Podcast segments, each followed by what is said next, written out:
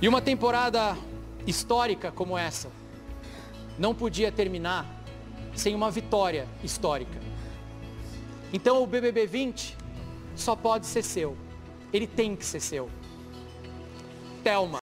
Ah, moçada, a edição passada do BBB realmente foi histórica, né? E eu já tô na expectativa para ver quem vai ganhar a edição desse ano. Eu também. E vou te falar que já tem mais apostas para vencedora desse ano. Ah, eu quero já saber.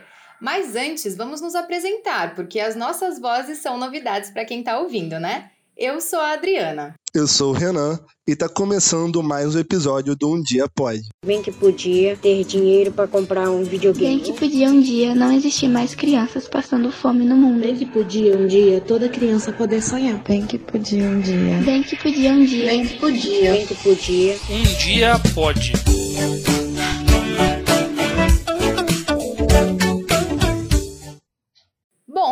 Você falou que já tem a sua aposta sobre quem vai ganhar o BBB esse ano. Me conta mais. Olha, eu tô me baseando nos comentários das pessoas na internet, nas conversas com meus amigos. Então, acho que quem tem a maior probabilidade de ganhar a. Acho que não vou falar que é a minha aposta, porque ainda tem probabilidade de errar, né? Mas vou chamar aqui uma pessoa para explicar melhor pra gente o que é essa tal de probabilidade e como a gente pode usá-la para tentar prever alguns acontecimentos do nosso dia a dia.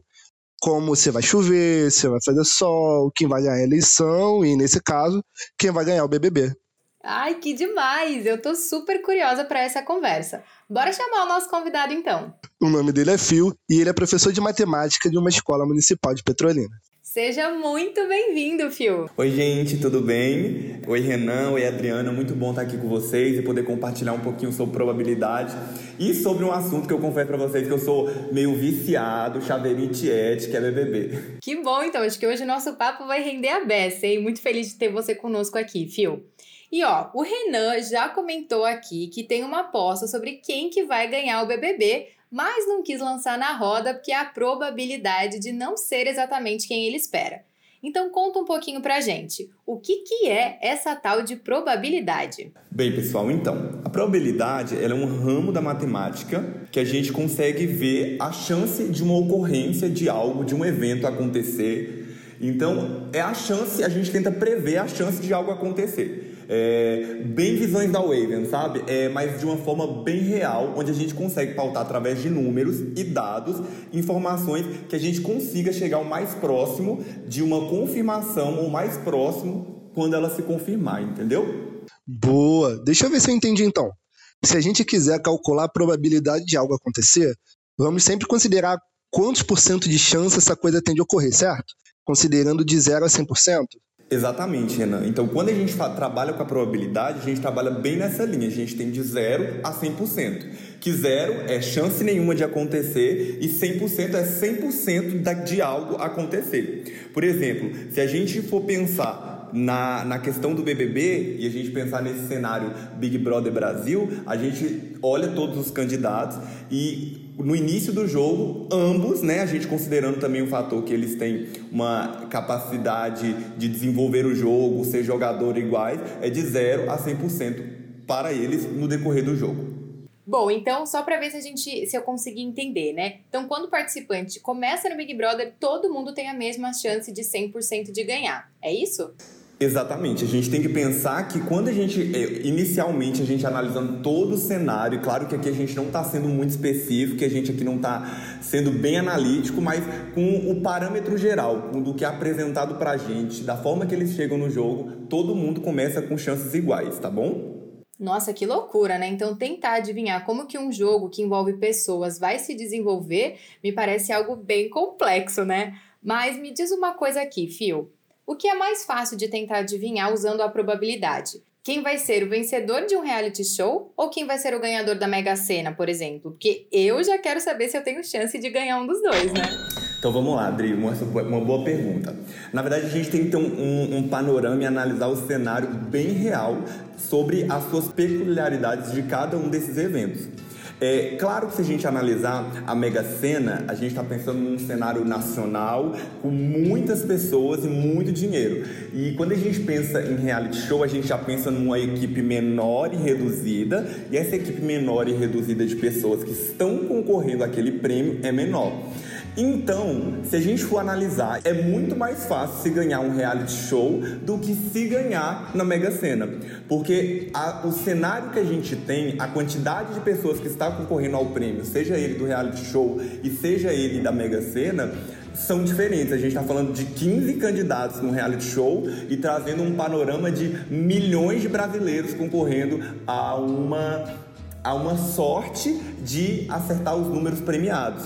E sem falar que mais de um brasileiro pode acertar os números premiados, reduzindo assim seu prêmio. Ah, e pensando ainda nessa esfera do BBB, eu fiquei pensando assim como o jogo mudou ao longo das semanas, né? Teve vilão, mocinho, mocinho que virou vilão, gente pedindo para sair, gente plano para ficar, enfim.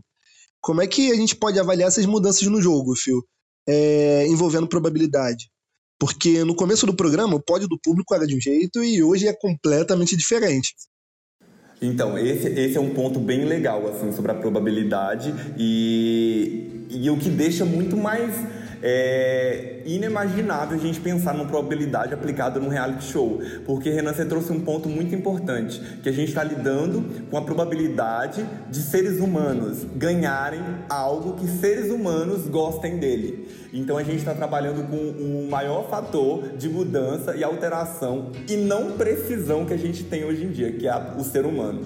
E o que que isso acontece e implica no resultado? Que tudo vai depender. É, até trazendo nomes, a galera detestava o Arthur no início, o Arthur hoje está assim, cotado para os favoritos. A gente tinha a Sara no início, que era uma pessoa que era espiã, e hoje ela já nem está mais no jogo. Então, é, esses fatores que a gente está trazendo, fatores humanos, do gosto, cair no gosto do público, e aqui eu não estou trazendo quantidade de seguidores, porque muito se falou também ah, sobre quantidade de seguidores.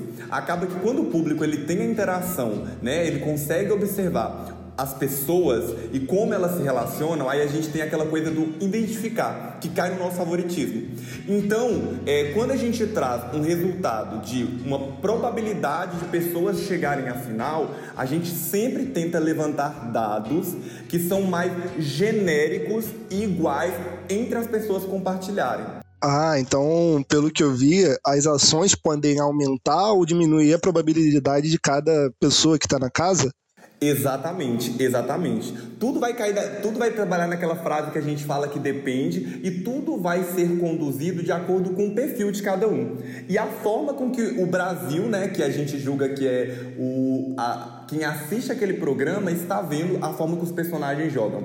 Por exemplo, você traz nessa fala, o Thiago disse uma coisa na eliminação da Vitube. Ele disse assim: Vitube, você era uma incrível jogadora, mas você esqueceu de informar ao público o seu jogo. E é exatamente isso. Então, ela era poderia ser uma boa jogadora, mas ela esqueceu de trazer o maior aliado dela para o jogo, que iria implicar numa chegada de final ou até vitória, que é o público que está mandando nesse jogo e até mesmo nesse é, nos, nas informações necessárias para que a gente faça análises probabilísticas sobre o resultado do BBB. Uma dúvida que me surgiu agora, né? Por exemplo, toda vez que alguém vai pro paredão, sempre tem uma pessoa que acaba sendo menos votada, né? Nesse último paredão mesmo que você comentou da VTube, foi é, o Gil. Isso também ajuda na, a calcular a probabilidade? Ou seja, se todo paredão que o Gil for, ele foi o menos votado, isso também significa que ele pode ser um dos preferidos para ir para a final, nas probabilidades? Ou, a, ou não é muito essa conta? Dri, então, é, digamos que dentro da probabilidade, na verdade é um fato, tá? A gente tem, tem alguns pontos que são muito importantes que são avaliados dentro da probabilidade. Por exemplo, a gente tem os experimentos aleatórios, o espaço amostral, que é onde é que a gente está analisando, a gente tem o ponto amostral e evento.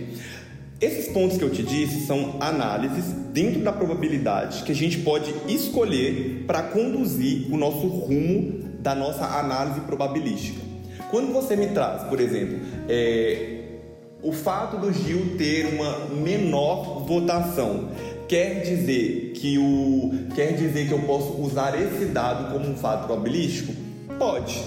Depende da pesquisa, depende do, da informação que você quer obter no final de, dessa, dessa pesquisa. Por exemplo, ah, o fato do Gil ter menos votação, se eu fazer um cálculo probabilístico, quer dizer que ele é o mais favorito da casa?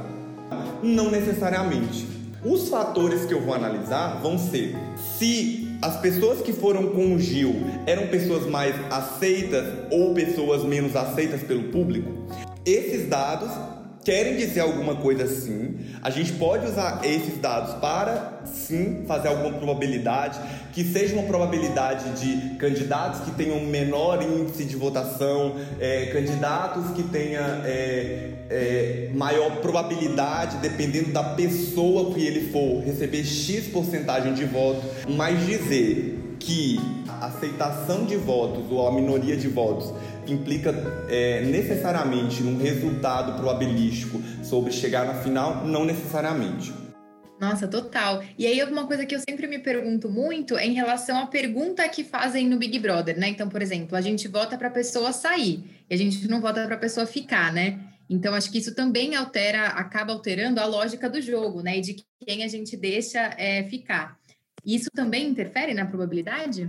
Sim, isso aí é uma, é uma, coisa, é uma coisa interessante. Que sim, porque acaba que quando a gente traz um elemento é, e é muito tido isso para reality show. Quando a gente traz um elemento de reality show é, que a gente consegue palpar, que no caso, por exemplo, é essa tal dessa rejeição, quem eu quero eliminar, é, eu trago muita informação importante. Que naquele momento, aquela pessoa não está fazendo um jogo que é, está caindo no gosto do público e com isso ela me traz informações, principalmente informações de rejeição, que a gente sabe que a rejeição é o oposto da aceitação que, é o que te leva para a final. Então, com isso, a gente consegue sim basear algumas informações que sim afetam na probabilidade do resultado final, que no caso é da torcida é tudo muito incerto. A gente tinha um paredão no mês 2, que era fevereiro, a gente já tem um, um paredão, um, um, um, pódio, a gente já tem um outro pódio agora no, no, no, dia 18 do 4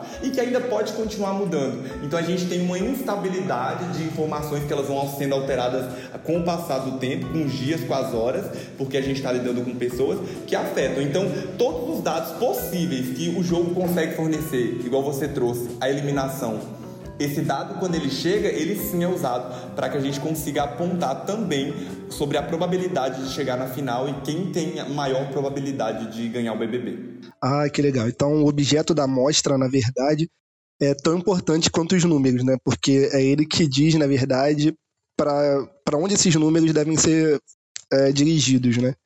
Bacana. Exatamente, exatamente. A gente precisa entender que a gente está fazendo uma, uma, amostra. A gente está amostrando, né? Tipo assim, de uma certa forma, a gente está pegando uma amostra da opinião do público com a realidade do jogo e tentando chegar no resultado sabe? Da forma mais precisa possível. O que quer dizer, por exemplo, como, como a gente diz, né? A, a, a probabilidade é tentar prever. Quer dizer que a gente vai conseguir prever quem vai ganhar? Não. A gente vai tentar, a gente vai usar da matemática, a gente vai usar das informações, a gente vai usar dos dados para que a gente seja mais real possível. Mas ainda a gente tem aquela questão é, que quando a gente está fazendo experimentos, a gente ainda tem a aleatoriedade do tempo, das pessoas, do momento, que a gente não consegue conduzir para o dado que a gente quer. A gente tem que deixar acontecer para ter certeza se a gente fez uma boa probabilidade do jogo ou não. Então, gente, depois desse super episódio de hoje, se alguém falar para você que o Big Brother não tem ciência e não tem matemática, você desconfie, hein? Porque olha tudo que a gente falou sobre probabilidade de quem pode ser o próximo campeão do Big Brother Brasil. Então, quero super agradecer ao nosso convidado Phil, que trouxe todas essas informações e explicou pra gente como funciona as probabilidades do Big Brother. Então, Phil, muito obrigada pela sua participação hoje. Gente, um cheiro, foi incrível, maravilhoso, super acolhedor, mesmo que a gente assim, podcast, essa estrutura assim, distantes, mais perto, super acolhedor, obrigado, foi um prazer. Contem comigo quando precisarem, tá bom? Muito obrigado, Fio, muito obrigado, Adri, muito obrigado a você que está nos ouvindo. E já tem a sua aposta sobre quem vai vencer o BBB? Conta pra gente lá no nosso Instagram, arroba um dia pode, sem é ou i no final. Esperamos vocês, hein? Até mais! Tchau, gente, até a próxima!